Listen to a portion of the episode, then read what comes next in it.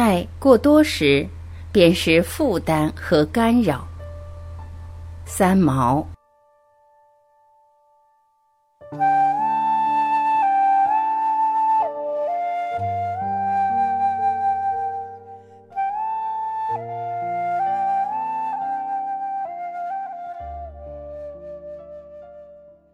每次回国，下机场时，心中往往已经如临大敌，知道要面临的是一场体力与心力极大的考验与忍耐。其实，外在的压力，事实上并不太会干扰到内心真正的那份自在和空白，是可以二分的。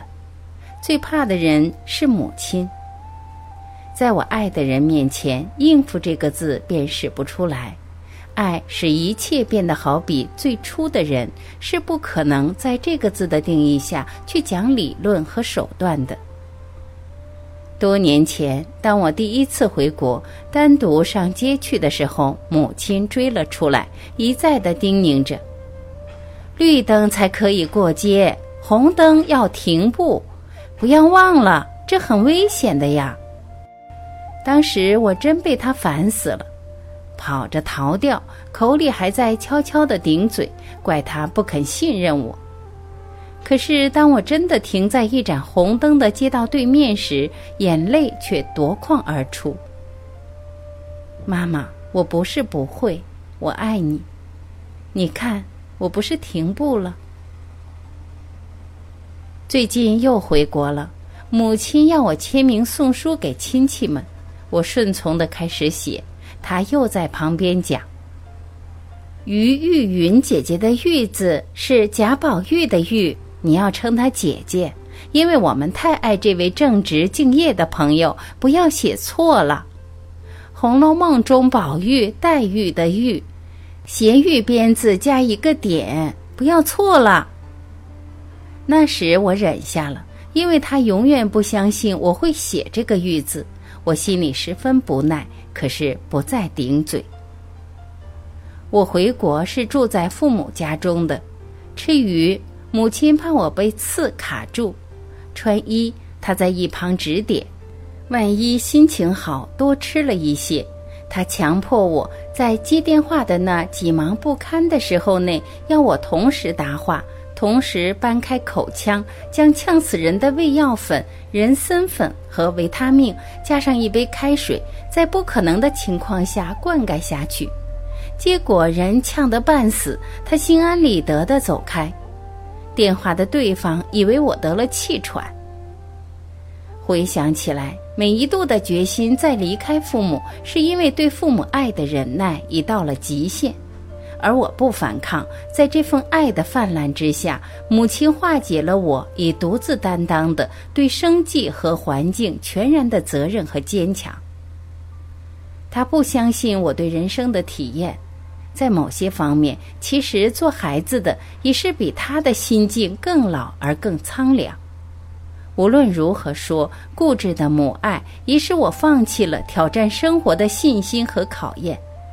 在爱的伟大前提之下，母亲胜了，也因对她的爱无可割舍，令人丧失了一个自由心灵的信心和坚持。我想了又想，这件家庭的悲喜剧，只有开诚布公的与父母公开谈论，请他们信任我，在人生的旅途上，不要太过于以他们的方式来保护我。这件事双方说的坦诚，也同意。万一我回国定居，可能搬出去住，保持距离，各自按照正确的方向，彼此做适度的退让和调整。这一点父母一口答应了，而我为了保护自己的生活方式，做了一个在别的家庭中可能引起极大的伤心，甚而加上不孝罪名的叛逆者。幸而父母开明，彼此总算了解。讲通了，乐意回国定居。可是母亲突然又说：“那么你搬出去，我隔几天一定要送菜去给你吃，不吃我不安心。”又说：“莫名其妙的男朋友不许透露地址，他们纠缠你，我们如何来救？你会应付吗？”十七年离家，自爱自重，也懂得保护自己，分别善恶和虚伪。可是，在父母的眼中，我永远是一个天真的小孩子。他们绝对不相信我有足够的能力应付人世的复杂。虽然品格和教养已慢慢在建立，可是他们只怕我上当。父亲其实才是小孩子，他的金钱借出去了，大半有去无还，还不敢开口向人讨回。这使他的律师公费常常是年节时送来一些水果，便解决了他日夜伏案的辛劳。有一次，一场费力的诉讼结果，对方送了一个大西瓜来，公费便不提了。当事人走时，父亲居然道谢又道谢，然后开西瓜叫我们吃。我当时便骂他太没有勇气去讨公费，他居然一笑置之，说这是意外的收入。如果当事人一毛不拔，过河拆桥，反脸不认，又将他如何？这种行径，我不去向他反复啰嗦，因为没有权利，因为我信任他不会让我们动恶。可是，当我舍不得买下一件千元以上的衣服时，他又反过来拼命讲道理我听，说我太节省，衣着太陈旧，有时运用金钱的能力太刻苦，所谓刻薄自己也。其实名利衣食和行，在我都不看重。只有在住的环境上稍稍奢侈，渴望一片蓝天，一个可以种花草的阳台，没有电话的设备，新鲜的空气，便是安宁的余生。可是这样的条件在台湾又岂容易？父母期望的是喂猪。当我看见父母家的窗外一片灰色的公寓时，我的心常常因为视线的无法辽阔和舒畅而觉自由心灵的丧失和无奈。毕竟不是大隐，吃不吃都不能解决问题。可是母亲不理这些，绝对不理。母亲看我吃，她便快乐无比，我便笑称。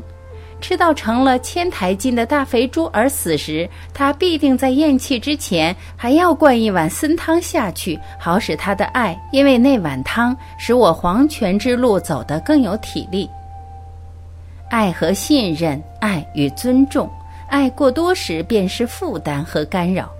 这种话对父母说了千万次，因为他们的固执，失败的总是我，因为不忍。毕竟，这一切都是出于彼此刻骨的爱。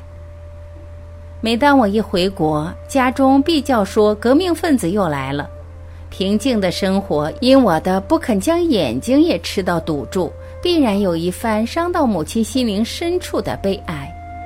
可是我不能将自己离家十七年的生活习惯，在孝道的前提之下丧失了自我，改编成一个只是顺命吃饭的人，而完全放弃了自我建立的生活形态。在父母的面前，再年长的儿女都是小孩子，可是中国的孩子在伦理的包袱下，往往担得太认真和顺服，没有改革家庭的勇气和明智。这样，在孝道上其实也是愚孝。我们忘了，父母在我们小时候教导我们，等我们长大了，也有教育父母的责任。当然，在方式和语气上，一定本着爱的回报和坚持，双方做一个适度的调整。不然，这个社会如何有进步和新的气象呢？一个国家社会的基本。还是来源于家庭的基本结构和建立。如果年轻的一代只是顺而不孝，默默地忍受了上一代的生活方式和观念，一旦我们做了父母的时候，又用同样的生活习惯和思想，自自然然地教自己的孩子再走上祖父母的那种生活方式，这在理性上来说便是不孝了。父母的精力和爱心是不可否认的事实，在好的一方面，我们接受、学习、回报；在不合时代的另一方面，一定不可强求，闹出家庭悲剧。慢慢感化沟通，如果这一些都试尽了而没有成果，那么只有忍耐爱的负担和枷锁，享受天伦之乐中一些累人的无奈和欣慰。但是不能忘了，我们也是个体，内心稍稍追求你那一份神秘的自在吧。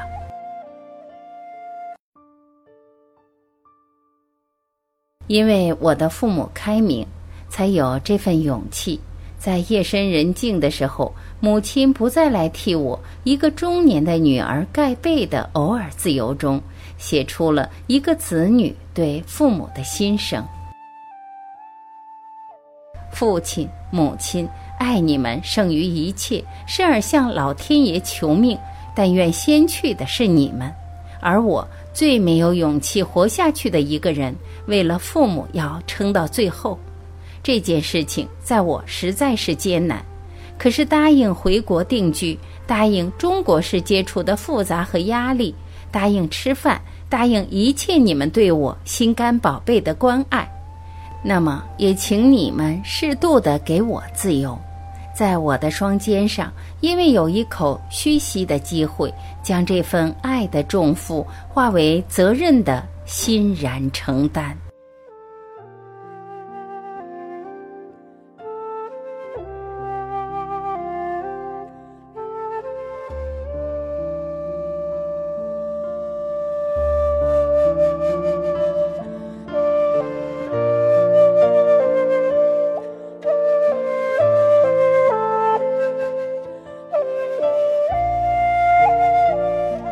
感谢聆听。我是晚琪，我们明天再会。